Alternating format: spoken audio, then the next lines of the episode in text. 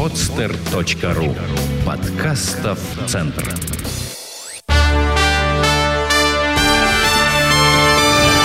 Прямая линия с Радиславом Гандапасом. Два раза в месяц легендарный бизнес-тренер отвечает на вопросы слушателей podster.ru. Хочешь задать свой вопрос? Подпишись ВКонтакте на обновление паблика «Берись и делай подстер» и спрашивай Радислава о чем угодно.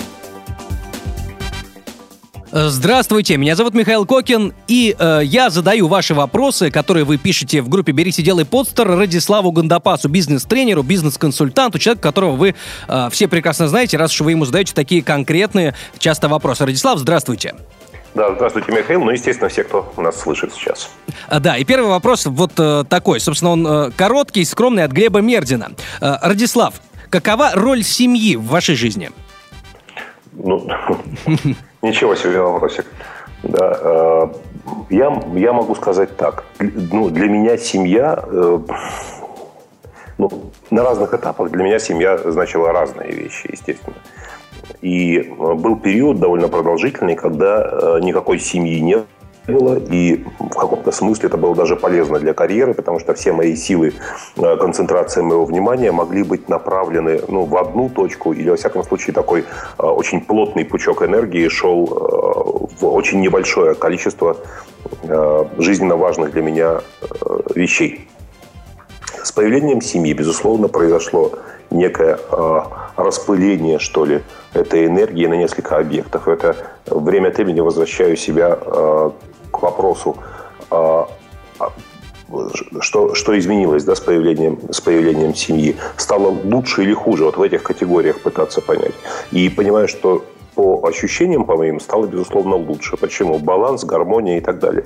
Что касается э, достижений в области карьеры, то, безусловно, достижения в области карьеры были динамичнее, когда не было, э, не было семьи. Я скажу больше. Сегодня мой календарь строится следующим образом. Э, интересы семьи вносятся в календарь, которые позднее обрастают э, событиями, ну, связанными с карьерой именно в такой очередности, да, как ни парадоксально. Школьные каникулы э, ставятся в календарь красным цветом, их трогать нельзя. А тренинги, какими бы привлекательными, какими бы они доходными ни были, э, все предложения отвергаются, поскольку в это время я с детьми. Так, э, такая, в общем, довольно странная для человека моей профессии может быть такое странное распределение времени. Но оно полностью отвечает моим приоритетам и ценностям сегодняшнего дня. И действительно, ну, я не делаю из этого секрета, тем, ну, человек в некотором смысле публичный. Вчера мы приехали из роддома, у меня родился третий ребенок, дочь. И я счастлив, что могу себе позволить такую роскошь там, в течение месяца не работать до рождения дочери, там, 2-3 недели, после рождения дочери, для того, чтобы быть женой в это ответственное время, для того, чтобы быть с маленьким ребенком в это ответственное время, без потери финансовых показателей. Кстати, что тоже, что тоже важно. Это не то не я, знаете, дескать, сам себя отпустил в отпуск и все. Э, годовой план финансовый, он выполняется, тем не менее. Э, здорово. Э, Радислав, в, этом, в, это, в этой связи такой вопрос. А что, вы, что бы вы посоветовали молодым людям, которые хотят строить карьеру? Вот если они думают завести семью сейчас и либо чуть позже встать на ноги, достичь чего-то, а потом уже... Или это как сложится? Вот э, как, как поступать? Как поступить человеку? Есть просто выражение, там тот же Павел Дуров, да, он тоже придерживается того мнения, что ни от кого нельзя зависеть, если ты строишь карьеру. Несомненно, встать на ноги, несомненно, э, сделать себя как, э, как личность, как, как человека, как хозяйственный субъект более стабильным, и после этого брать на себя ответственность за тех людей, которые по вполне объективным причинам не смогут быть финансово стабильными, не смогут обеспечивать свои потребности. Но а, дело в том, что большинство людей, а, к сожалению, а, говорят, нужно встать на ноги, а потом заводить семью. Но при этом ни хрена не делают, ни семьи не заводят, ни на ноги становиться не пытаются. То есть они просто остаются паразитирующими субъектами на своих родителях, или они учатся жить на очень ограниченных ресурсах существуя, болтаются особо, там, имеют кучу свободного времени, и ни на ноги не становятся, ни семью не заводят. То есть это оправдание э, левое совершенно в данном случае. Ну, некая, некая отмазка. Да? Появление семьи, безусловно, накладывает ответственность. Это нужно понимать. Это не только, знаете, узаконили отношения, теперь можно заниматься сексом, и мама не заругает, или, или что-то еще в этом духе. Да?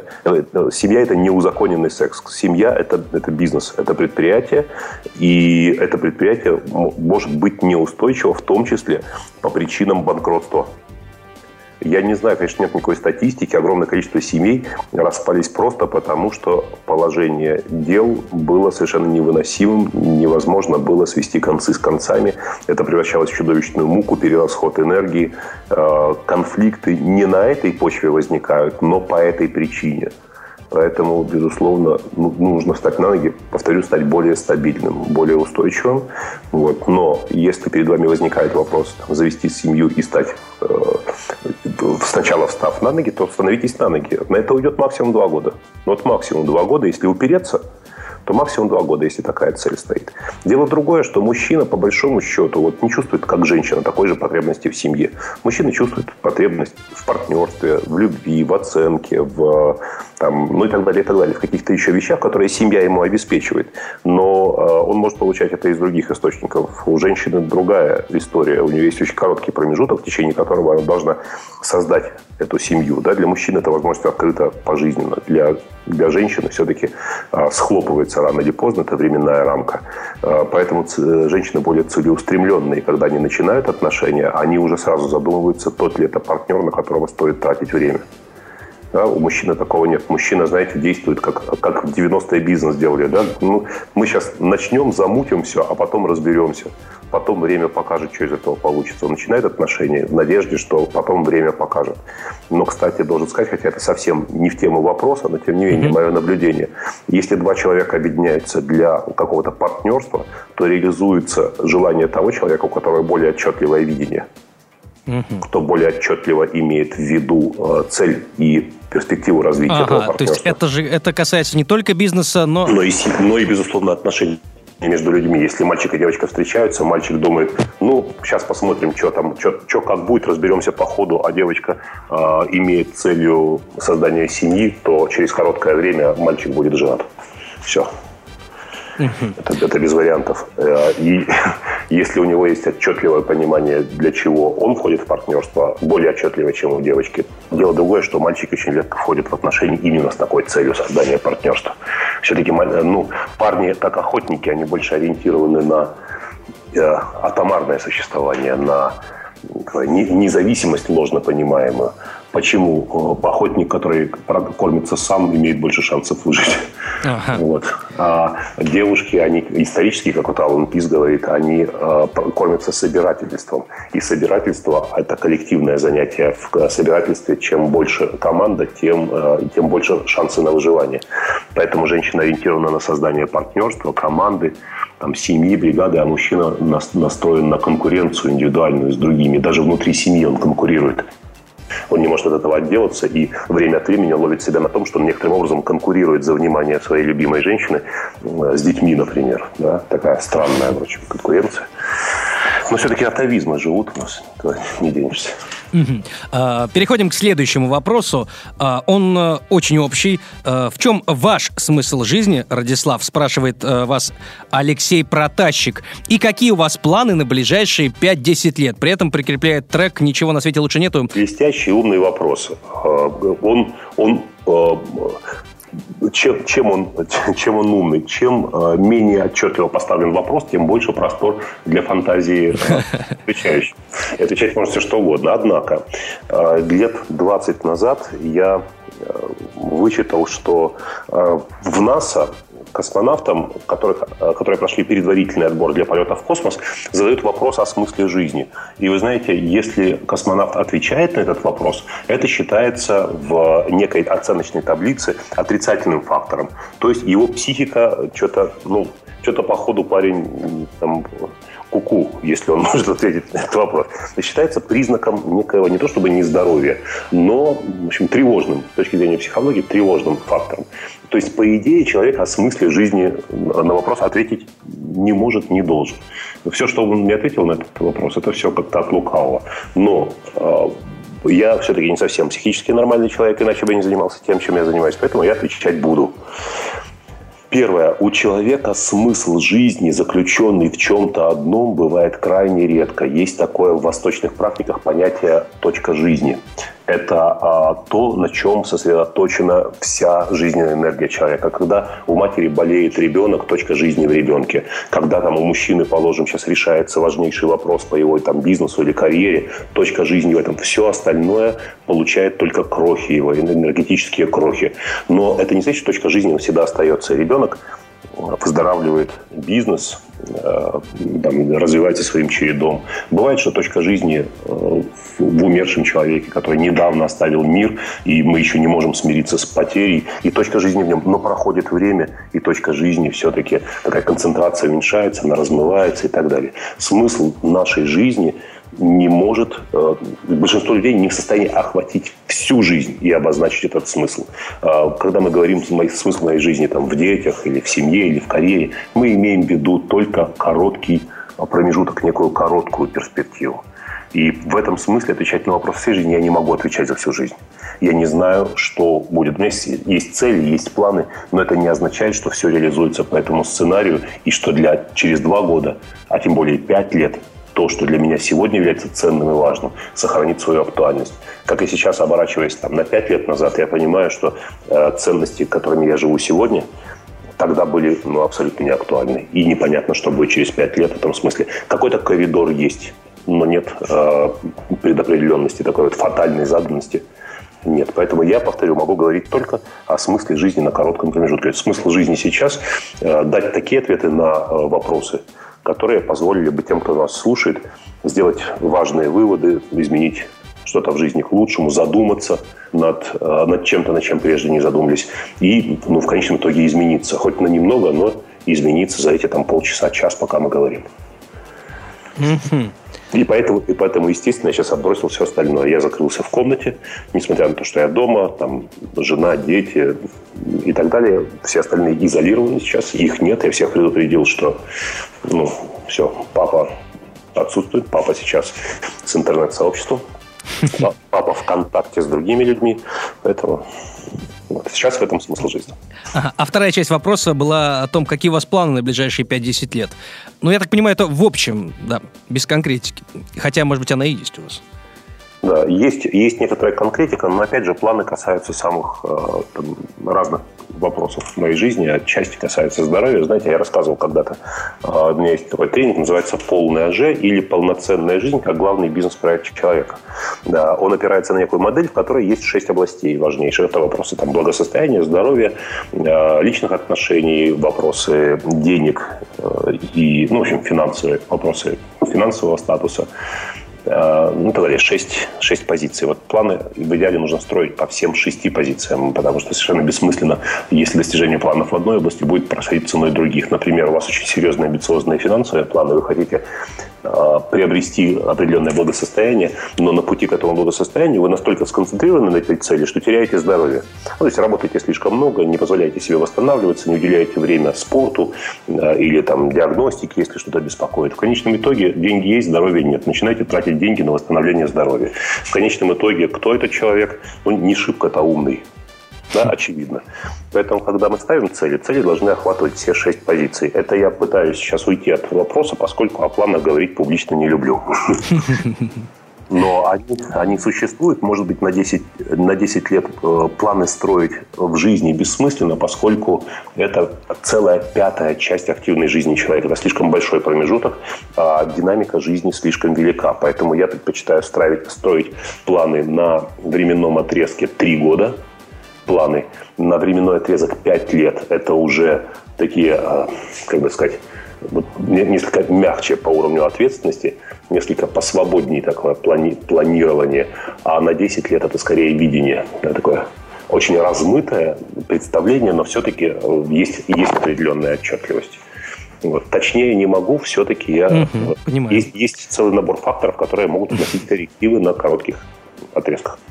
Кстати, чем короче жизненные планы человека, тем он взрослее. Заметьте, ребенок говорит э, на вопрос, кем он хочет стать, он отвечает отчетливо. А ведь это произойдет через 20 лет. Спросите 50-летнего человека, какие у него планы на, на, на срок, когда ему будет 70.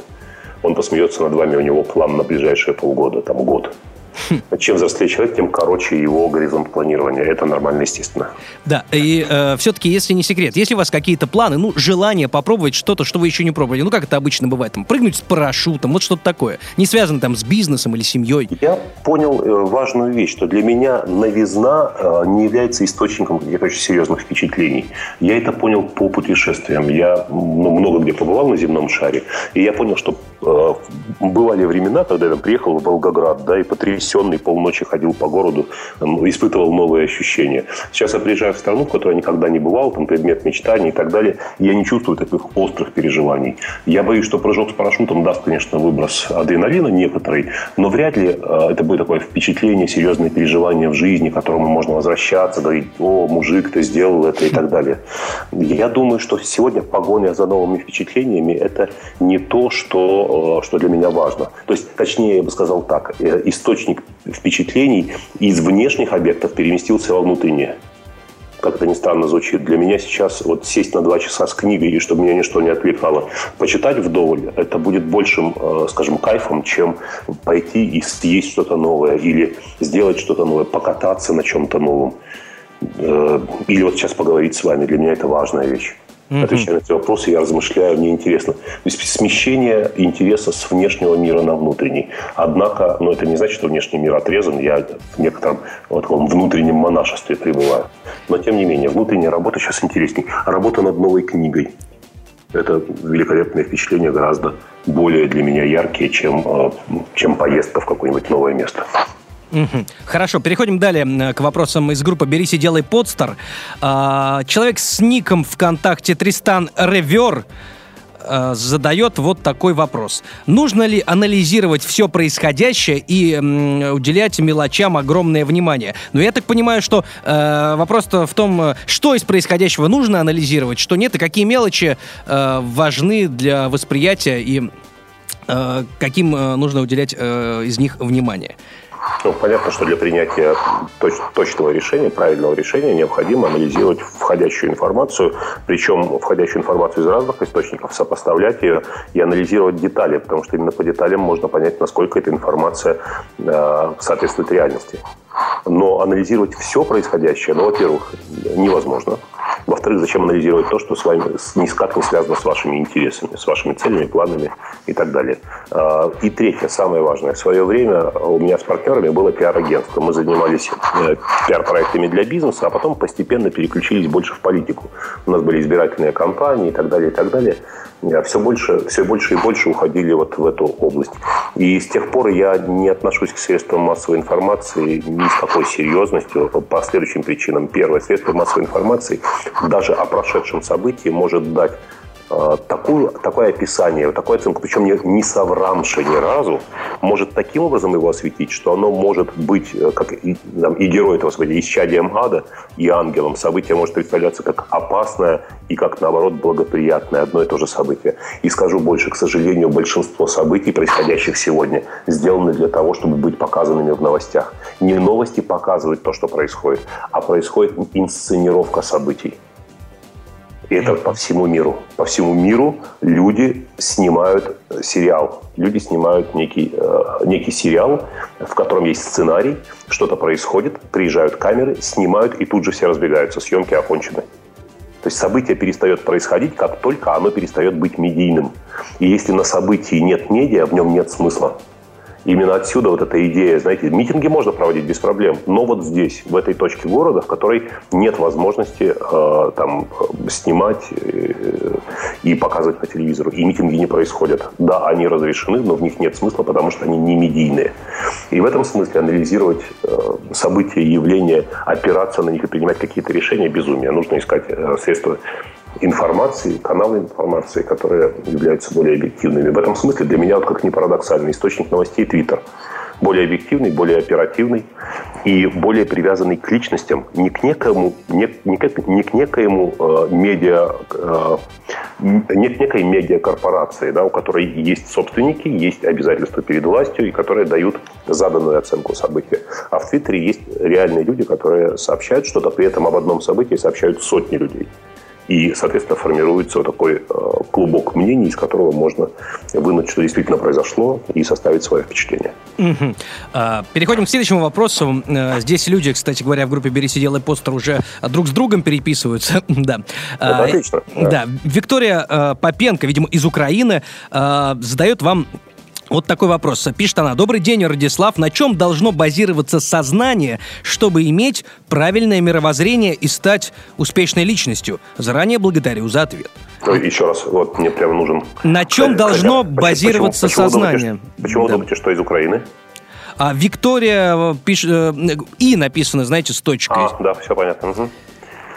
На чем На должно чем базироваться сознание, чтобы иметь правильное мировоззрение? И стать успешной личностью. Вот, э, да, ну что так. правильное мировоззрение? Правильное мировоззрение – это мировоззрение, которое позволяет вам э, достичь своих целей. Мировоззрение, э, для того, чтобы достичь целей в реальном мире, мировоззрение должно быть максимально адекватным реальности. Понятно, что ни у одного человека мировоззрение неадекватно реальности. У него есть набор представлений о мире, у него есть определенная картина мира, у него есть определенные ценности, у него есть определенные цели, планы, все, что в совокупности представляет собой мировоззрение. Оценка тех или иных событий и явлений, оценка себя в этом мире, ну и так далее. Мировоззрение – такое сложное понятие, почитайте его э, определение, чтобы понять, что мы вкладываем, ну, что вкладывается в этот термин. Э, чем мировоззрение адекватнее, чем тем мировоззрение, тем э, больше шансов на достижение э, целей, на реализацию своего видения, там, желаемого и так далее. По большому счету, за два там, предложения, за две минуты, даже за два часа на этот вопрос не ответить. Я в свое время сделал тренинг, он называется «Пан или пропал. Идеология лидера. Идеология победы». Мы там не все мировоззрение, конечно, охватываем, а ту его часть, которая является источником энергетики человека и обеспечивает ему возможность при равных стартовых э, стартовой ситуации э, достичь больших успехов э, в жизни в целом, чем другие люди. Это называется «Пан или пропал», повторю, идеология лидера, идеология победы. Мы охватываем такой, такой элемент мировоззрения, как идеология. Представление о том, что такое хорошо, что такое плохо, что правильно, что неправильно, что круто, что отстой и так далее. Мы можем этой частью своего мировоззрения управлять, большинством частей мировоззрения мы управлять не можем. Идеологией мы можем управлять произвольно, довольно быстро, через три канала, которые я на тренинге даю. Меняя идеологию, меняется поведение человека. Если вспомните своих одноклассников, вы можете убедиться, что успехи в жизни у одноклассников никак не связаны с теми успехами, которые были у них в школе. Вы можете благодаря социальным сетям найти своих однокурсников и увидеть, что совершенно не обязательно те, кто получил красный диплом, э, достигли выдающихся успехов в профессии, карьере, там, в жизни в целом. И не обязательно те, кто прогуливал лекции, получал двойки на экзаменах, там была назначена переэкзаменовка, он в жизни точно так же остался двоечником. Совершенно не обязательно. Почему? Разница э, в успехах в жизни не в знаниях, не в, не в неких активах, которые есть у человека, а в идеологии. Все. Вот остальное, ну, нужно... Я, может, книгу на эту тему напишу. У меня есть такой замысел, и скажу больше. У меня сейчас договор с издательством на, на подписании. Будем делать в Альпине книгу, угу. которая будет посвящена э, идеологии лидера, хотя название, наверное, будет другим. Здорово. Кстати говоря, Радислав, у нас э, часто спрашивают, в том числе Алексей Патунин э, спрашивает вас о книгах, которые стоит прочитать, чтобы э, изменить свое сознание, чтобы стать интереснее, чтобы быть успешней. Э, я предлагаю в конце каждой программы, если у вас есть такая возможность, советовать по одной книге. Это могут быть ваши книги, книги ваших коллег, возможно, э, иностранных э, каких-то ученых, э, либо просто писателей, которые вы могли порекомендовать э, почитать. Э, книги, которые могут развивать и развить человека, как вам кажется. Да. Ну, вы знаете, таким образом нам хватит на несколько недель, поскольку каждую, на каждом, в конце каждого выпуска я могу рекомендовать по одной своей книге. Таким образом, там, ну, на квартал нам хватит. А потом я перейду к другим авторам, хотя к тому времени, может, успеет выйти новое. А раз в две недели выходит наш подкаст, и за две недели, ну, я не знаю, мне кажется, человек может осилить книгу-то прочитать. Ну, и... начните с моей, знаете, начните с моей новой книги, называется «Харизма лидера». Это очень серьезная работа, результат, которая стала результатом исследования этой темы в течение 10 лет глубокого и всей предыдущей жизни неглубокого, любительского. Э, власть и влияние, совершенствование личности. Почему человек один приобретает такое влияние, а другой не приобретает? Ну, является ли харизма врожденным, фатально врожденной вещью? Ну, естественно, если бы она была врожденной, об этом не имело бы смысла писать ни одной книги, а их написано десятки по этой теме. Э, не имело бы смысла научные исследования этого эффекта, которые проводятся в течение столетий уже. Поэтому ну, прочитайте книгу «Харизма лидера», получите удовольствие, пользу перечитайте снова, подчеркните карандашом, э, наметьте конкретные э, изменения в жизни, конкретные поступки и посмотрите, каким будет эффект. А большинство людей, которые добиваются успеха, добиваются не индивидуально. Они благодаря тому, что они добиваются успеха, потому что объединяют вокруг себя команды. По большому счету, лидерство – это э, явление э, социальное, при котором у человека настолько масштабные планы, что в одиночку их не достичь. Он объединяет команду, которая помогает в достижении этих планов. Большинство людей в команде таких планов не имеют масштабных, поэтому они следуют за лидером, у которого эти планы есть. Харизма – это как раз тот эффект, который образуется в этом случае. И вот нужно, нужно понимать, может ли этот эффект быть управляемым, ну и вообще, кстати, развеивается в книге, как ни парадоксально, идея, что нужно заниматься харизмой. Нужно заниматься не харизмой, а эффективностью нужно наращивать эффективность, нужно возвратность на вложенный капитал повышать. То есть на потраченное время получать выигрыш в неких активах.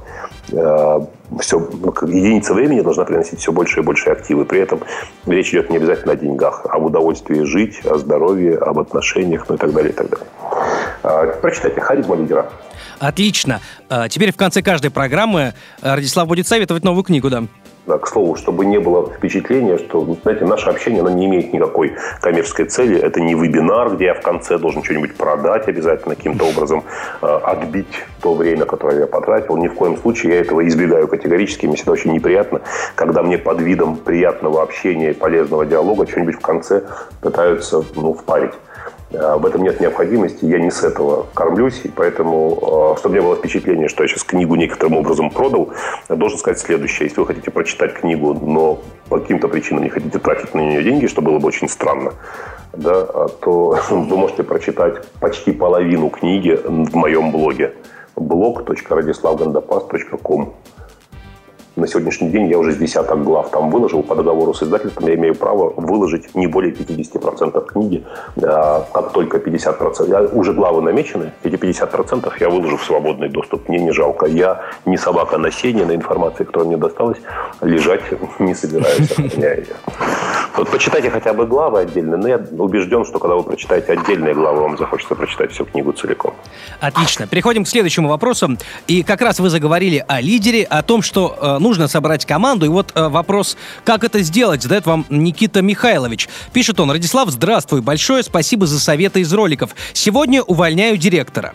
Но вот так. проблема. Очень хочется освободить время на развитие. В общем, как найти хорошего управленца? И тут он цитирует, пока лучше меня никто в моей фирме справиться не может. Ну, это, видимо, какая-то традиционная ситуация. На что обращать внимание при собеседовании? Заранее благодарю. Ну, первое. Нанять директора вместо себя – это как найти отца своим детям, другого, который будет лучше. Это нереально, ни один не пройдет вашего кастинга. Найти управляющего – это самая сложная задача при подборе. Но есть один э, нюанс. Собственник, набирая, э, собственник, принимая на работу управляющего, всегда так же необъективен, как отец, который там, выбирает э, своим, своим детям другого отца. Вы никогда не найдете этого человека, если будете заниматься этим самостоятельно вам он не понравится. Он не понравится вам с первой минуты, он не понравится, когда приступит к работе. Поэтому управляющего должны искать профессионалы. Возьмите, а, если у вас нет собственной HR-службы, наймите кадровое агентство, но а, хантинговое агентство. Не агентство, которое засыпет вас потом резюме, предлагая в них разгребать э, все и решать самому, а агентство, которое подведет вас к решению. Агентство, которое не срубит на вас и на кандидате там пару десятков процентов за подбор кадра, а, которая проведет глубокую аналитическую работу в вашей ситуации и потребности вашей компании, подберет вам человека, который сможет с наибольшей вероятностью а, реализовать э, эти планы. И вам потом перед вами чудовищно сложная задача не вмешиваться в его работу, контролировать по целям, в долгосрочной перспективе, но не сидеть над головой и не сравнивать его решение с тем, что в этой ситуации решили бы вы. Человеку всегда кажется собственная, собственная идея, собственная модель наилучшей.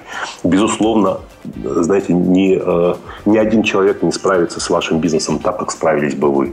Но на эту тему мне всегда вспоминается анекдот, который я рассказываю на тренинге с позволения дам присутствующих. Он такой, ну, в общем, он на грани. Но вам расскажу, поскольку у нас такое безответственное общение, э, о собственнике бизнеса, который не любил делегировать работу в своем бизнесе. Э, двое друзей встречаются, не виделись давно. Э, привет, привет, как дела? Да у меня все по-старому, а у тебя что? Он говорит, поздравь, друг, я теперь бизнесмен. Да ну, серьезно, у тебя свой бизнес? Да, говорит, у меня свой бизнес. Он говорит, и что же у тебя за бизнес? Ну, говорит, неудобно говорить, но мы с тобой друзья, скажу. У меня публичный дом. Да ты что? Публичный дом? Да, ну и как? Что, почем у тебя? Он говорит, ну, две услуги пока. Значит, анал 100, орал 50. Тот говорит, ну а классический секс? Он говорит, классического пока нет. Я вот считаю, что если хочешь, чтобы дело делалось хорошо, делай сам.